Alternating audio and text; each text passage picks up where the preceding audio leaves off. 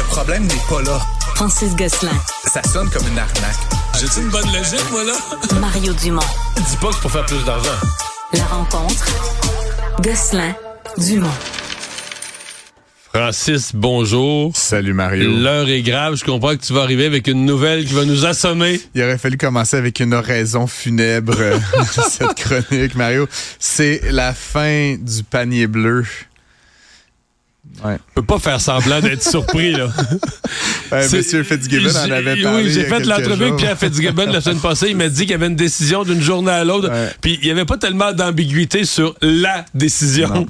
C'est quand même, euh, bon, je sais pas si c'est surprenant, mais ils ont annoncé ça là, puis ils ont fait, tu sais, ils ont comme, ils ont envoyé le communiqué, puis ils ont fermé la switch dans ah, 20 ouais? minutes, là. Ouais, c'est, c'est, plus là, là. C'est plus là. Je suis pas allé voir, mais en tout cas, ils disent que, tu sais, il y a plus, le, c'est mort, là.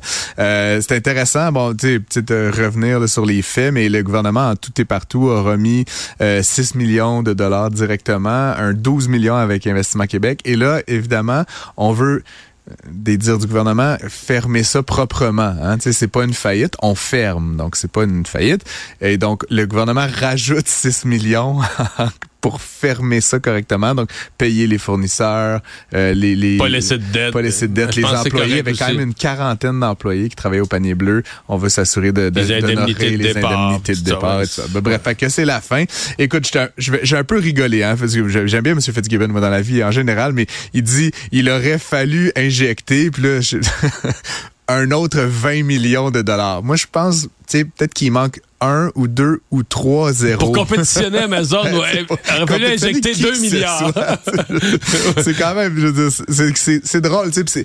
Encore une fois, je suis juste, euh, je trouve ça, je suis pas fâché qu'on ait fait, qu'on ait essayé, mm. mais c'est juste comme, c'est comme si on, on, lisait mal ce que c'est là, ce, ce, cet univers-là du commerce électronique, euh, de, la, de, la, compétitivité dans cet univers-là. Tu sais, entre nous, un million, 10 millions, même à la limite 100 millions, je veux dire, ça va pas faire quoi que ce soit là, dans cet univers-là avec des compagnies qui valent des milliards de dollars, qui ont des moyens extraordinaires. Puis comme on l'a vu ces derniers jours, Amazon qui lance, tu sais, en clignant des yeux, les produits du Québec. c'est comme le, le, panier bleu aurait jamais atteint ce niveau d'agilité-là, euh, avoir des inventaires pour te livrer le lendemain gratuitement. T'sais, encore une fois, je veux dire, c'était une vue de l'esprit. Mais tu vois, euh, euh, j'ai, je parlais en entrevue la semaine passée avec Jacques ouais. Dantel, quand mmh. même une, sommité, j'adore une sommité, tout ça.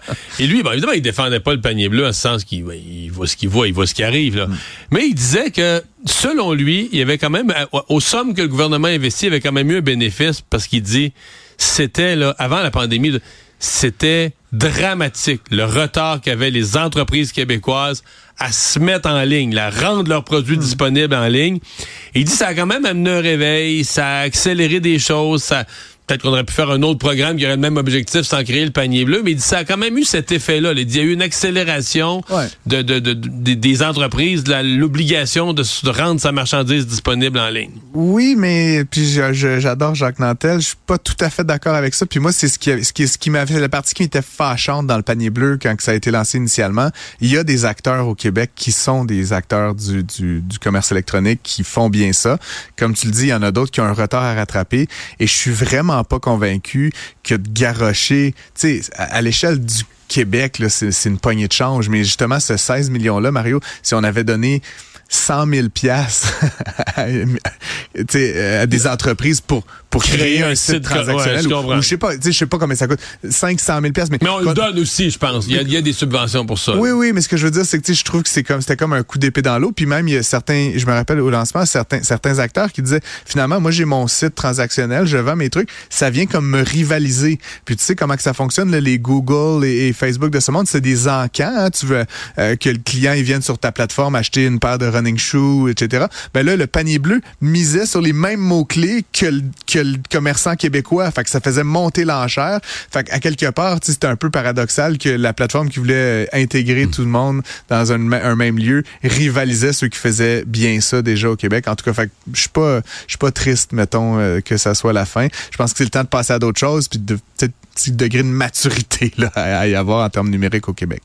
Les euh, crypto-monnaies, le Bitcoin entre autres, qui avait connu un gros, gros creux de vague il y a à peu près un an. Euh, Et là, ben, petit train va loin, ça remonte, ça remonte. Mais là, depuis quelques semaines, ça s'est accéléré, cette remontée. Oui, oui, oui. Ben, pour plusieurs raisons, là, évidemment. euh, Tu, tu le sais, je pense qu'on en a parlé. Là, il y a la Securities and Exchange Commission, donc le gendarme là, des marchés financiers américains, qui a euh, essentiellement autorisé là, la création d'un fonds indiciel, là, un fonds indexé de plusieurs crypto-monnaies qui va rendre ça beaucoup plus facile d'acheter des cryptos que ça ne l'était jusqu'ici. Et donc, on pressent là, qu'il va y avoir un, un- un enthousiasme plus, plus massif au sens des masses là, à acheter donc ce type de produit-là. Euh, il y a plusieurs grands joueurs là, qui se sont investis dans le Bitcoin ces derniers temps, donc évidemment ça fait monter le cours. Euh, écoute, on a franchi la base des 60, la, la barre des 60 000 dollars US. Je te rappelle qu'au plus haut là, il y a un an et demi, c'était 68 000. Donc ça c'était vraiment la valeur Donc là, on s'en retourne vers le, Ouais. le pic jamais touché, mais il est, il est descendu entre à partir du 68 000, il est descendu jusqu'à 20. 16, Ça, en bas de 20. ouais, En bas de 20. ouais. Je me rappelle Donc, plus. quelqu'un qui l'a acheté à son plus bas, mettons à 16, qui a acheté un Bitcoin, il vaut 60 aujourd'hui. Oui, oui, exactement. Moi-même, je t'avais raconté, j'en avais acheté peut-être un an, un peu à la blague. Ça avait doublé.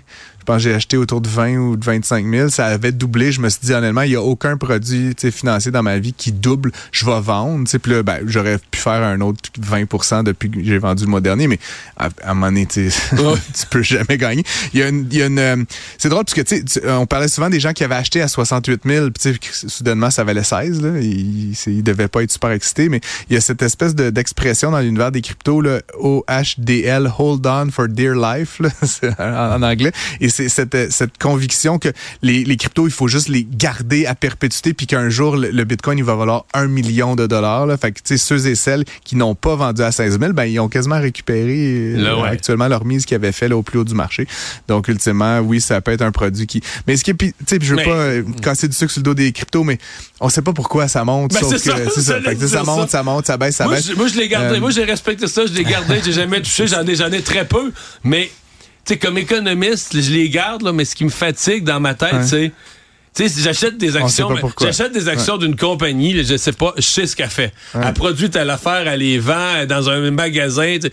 mais ça, je sais pas ce que j'achète, je sais pas Mais exactement. tu, tu- donc, tu en détiens que quelques-unes. Euh, ouais, cryptos. ouais, Tu- es donc un hodler, le H-O-D-L. Je suis euh, resté là, accroché, hodler, donc tu hold on for dear life. Bravo, Mario. Euh, les dirigeants d'Air Canada qui se sont payés euh, des, des rémunérations euh, bonifiées. C'est quand même terrible. Je je- encore une fois, j'ai Ben pas. tout va bien? ouais, ben, c'est- justement, tu sais, euh, j'ai de la misère. Puis tu sais, pour moi, c'est bon qu'ils aient gagné le PDG notamment Michael Rousseau, l'unilingue anglophone, qui se Ouais, il pas unilingue, il suit pétait- des cours. Il suit qui des se cours. pétait bravement les bretelles, là, comme si c'était une vertu d'être ignare. Là, comme, en tout cas, je veux pas revenir là-dessus, mais tu sais, je suis comme, je trouve que le personnage est grossier à la limite. Euh, bon, a reçu une rémunération de 12 millions de dollars l'année dernière pour sa- son rôle comme PDG de l'organisation. Honnêtement, je suis disponible. Moi, à- s'ils veulent. là. À, à 12 millions, là, à Ouais, 12 millions. On peut y aller ensemble. Puis sais-tu quoi? On va apprendre le japonais en 4 Ben oui, je jours. sais pas. À 12 Euh, millions, on apprend le japonais dans la semaine. Blague à part, tu sais, je veux dire, encore une fois, j'ai pas d'avis sur le taux de rémunération, mais c'est juste, pour moi, ce que ça témoigne, tout ça, euh, c'est un enjeu de gouvernance. À quelque part, on a dans les organisations comme Air Canada un conseil d'administration qui doit fixer la rémunération des dirigeants. Je peux pas comprendre qu'une organisation comme Air Canada, qui va mal sur à peu près toutes- tous les plans. Ils perdent de l'argent, là. Ils perdent de l'argent. Le service est médiocre. Euh, tu sais, les affaires de langue officielle, puis sais, pas juste de Rousseau, là, dans les avions. Je veux dire, c'est- c'est- Mais dans tous les c'est classements internationaux de services C'est une des de- pires compagnies c'est au monde. Comme, c'est quoi la bonification? Comme, ils devraient redonner une partie de leur salaire. là, tu comprends? Ça doit être de la Un déboni, débonification. un déboni. Fait que pour moi, honnêtement, c'était un peu, c'est un peu particulier. Euh, bon, ils ont engrangé des profits, ça se dit le, Ah le- oui? finalement l'année dernière. Donc évidemment, c'est sûr qu'en proportion des profits, là, on parle de 2,2 milliards de dollars. Bon, 12 millions, c'est une poignée de change, mais ça reste encore une fois pour moi pour le symbole. On n'a pas l'impression d'une compagnie qui va particulièrement bien et pourtant on se montre excessivement généreux à l'égard de ses dirigeants. Puis honnêtement, je me demande s'il n'y aurait pas un autre monsieur ou une autre dame qui serait prêt à venir faire la job pour la moitié du prix. Puis en termes de bonne gouvernance, c'est ce qu'on devrait peut-être réfléchir là, du point de vue du conseil d'administration d'Air Canada. Il y a cette euh, étude qui est sortie, en fait, cette évaluation de la- des, des entreprises agricoles Hmm. par euh, le fédéral qui dit, qui parle d'une baisse spectaculaire, là, plus de 80 de baisse du revenu net. C'est-à-dire que les agriculteurs, ils vivent avec la différence entre ce que tu gagnes et tes coûts d'opération. Et là, le revenu net entre les deux qui s'en va vers zéro. Mm. Ben oui, effectivement, on parle d'une baisse là, de presque 90% du revenu net des agriculteurs. Euh, faut se mettre en, dans la peau de ces gens-là là, pour les auditeurs qui connaissent pas les, les, les la plupart de dans la plupart des cas là, ce que tu gagnes là, que tu fasses du lait ou du blé ou c'est relativement fixe sais, t'as pas beaucoup de pouvoir c'est pas comme à la place de marché t'en as un meilleur, c'est fixé. Donc là, t'as ta ligne du haut qui, qui, qui est celle-là, puis évidemment en dessous, ben le prix des carburants, le prix de la main d'œuvre, le prix de tout, là, les agriculteurs comme les citoyens, hein, le prix de tout a augmenté, puis dans certains cas là, on parle dans, dans la machinerie agricole et tout ça, des augmentations de 30% des intrants. Là. Fait que, forcément, la ligne du milieu, là, les coûts ont énormément augmenté. Donc, ce qui reste à la fin est, relativement mince. Euh, puis, rajoute à ça, Mario, des mauvaises saisons, euh, les risques de, maladie et les taux d'intérêt. C'est un des domaines les plus endettés. Euh. Et, donc, c'est un peu particulier pour moi, Mario, parce que tu connais ma position sur les épiciers canadiens. Bon, un oligopole qui squeeze un petit peu les consommateurs d'un bar, mais les agriculteurs de l'autre. Tu sais, si tu veux de l'argent, il y en a là, tu comprends? Donc, je trouve ça un peu particulier que dans une période où on a vu de l'augmentation des prix à l'épicerie euh, défier tout l'imaginaire, que ce soit les gens qui produisent ça, qui ultimement nous nourrissent, qui sont en train de crever de faim. C'est un peu particulier. Donc, l'UPA veut pas nécessairement se battre contre mm. Métro, Loblaws et, et Donc, qu'est-ce qu'ils font? Ils demandent au gouvernement. Donc, tu sais, ben, euh, Bibi paye l'épicerie plus cher, puis en plus, avec nos taxes et impôts, on va payer aussi. Mais, ils disent que par, par dollar qu'on mange, on subventionne 6 sous les Américains 12. Faudrait vérifier. Faudrait réétudier ça, mais c'est leur prétention. Voilà.